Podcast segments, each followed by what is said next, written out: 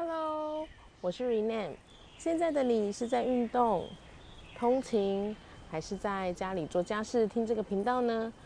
我是一个职场妈咪，下了班也是一个全职妈咪哦。那这个频道是关于生活、自我成长以及零工经济的内容。如果你也对这样的内容有兴趣，那一起来收听哦。Hello，最近啊，我在看一部很火、很火、很火的剧，它的名字呢叫《三十而已》。这本这部剧啊，很贴近现在的角色，所以对它也会特别有感。这剧中啊，有三个主要的角色，嗯，这三个角色其实很像不同时期的我。当然啦，我也只是看前半段而已，没那么多时间看完它全部了。等我有看完，我再好好的跟大家一起分享心得哦。当然啦，我也只看前半段而已。今天要分享的是它前面的一个小片段。那如果你的身份是妈妈，我觉得你应该会跟我一样特别有感觉哦。那其实这部分呢，先说，她是说，嗯，有一个女主角，她叫顾佳。那她是跟闺蜜叙述妈妈这个角色，因为她的闺蜜怀孕了，那她就问她说，嗯，你觉得妈妈是什么样的一个角色？那顾佳是怎么来叙述这样的一个角色呢？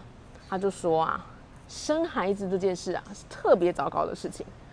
当了妈以后呢，最大的感受就是憋屈，憋屈在一个叫妈妈的头衔里。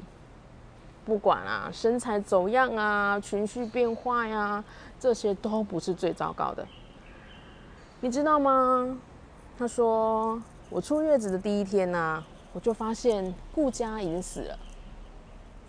活下来的是徐子言的妈妈。有时候啊，常常看着徐子言，心里就会想：他什么时候可以快点长大呀？能一个人好好吃饭，一个人好好睡觉，能够好好管理他自己的情绪，还有能够把我还给我吗？可是啊，最后想想，离不开他的是我自己。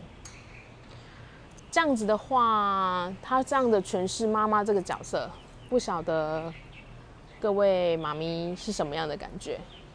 真的，嗯，现在出去已经不会有人叫你的名字，除非你的是你的朋友。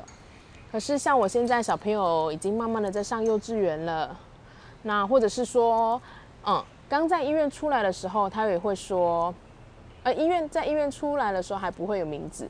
可是当你开始去打预防针，小朋友带去打预防针，护士在叫的时候会叫某某某的妈妈，某某某的爸爸。那叫的永远会是把前孩子的名字放在前面。那你去了学校也会说：“哎，某某某的妈妈你好，嗯，小朋友怎么怎么怎么样怎么样怎么样。”那如果说你在遇到的朋友了，遇可能你因为小朋友有了小圈圈，那你之后会慢慢跟他们的家长在一起，有一些聊天互动的时候，也会说：“哎，某某某的妈妈怎么什么什么的。”就是你的名字已经不再常常出现，常常出现的是某某某的妈妈。对啊，我在哪里，自己在哪里，好像就不见了一样。那但是这个顾家也有讲啊，最后他说你会觉得怎么好像我是谁谁谁的妈妈，已经不是谁谁谁了，已经不是自己了。那好想离开这样子的一个头衔，会有这样子的一个想念头，但是回头想想。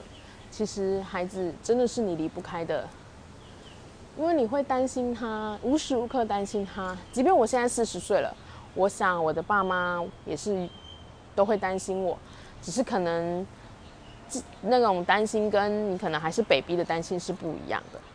所以这一段话真的还蛮人蛮让人家有感触的。然后前几天呢，我们家老大过生日，天哪！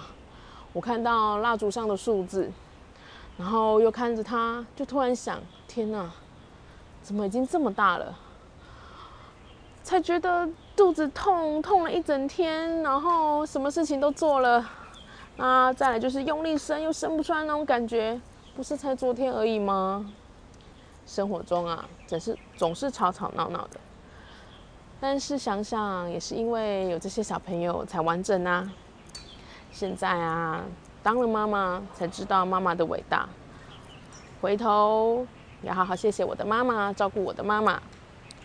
这真的是一部还蛮好看的剧哦，有一些里面的内容还蛮触动自己的心，分享给你哦，你也可以去看看哦。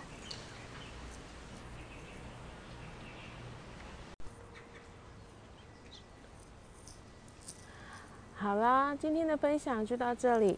不知道你有没有和我类似的经验呢？欢迎你一起和我分享哦。若你也喜欢这样子的内容，请你给我五颗星的评价，给我一个让我继续录制的动力哦。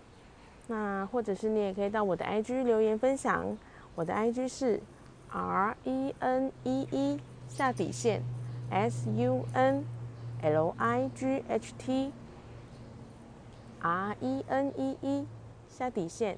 S U N L I G H T，那我们下回见喽，拜拜。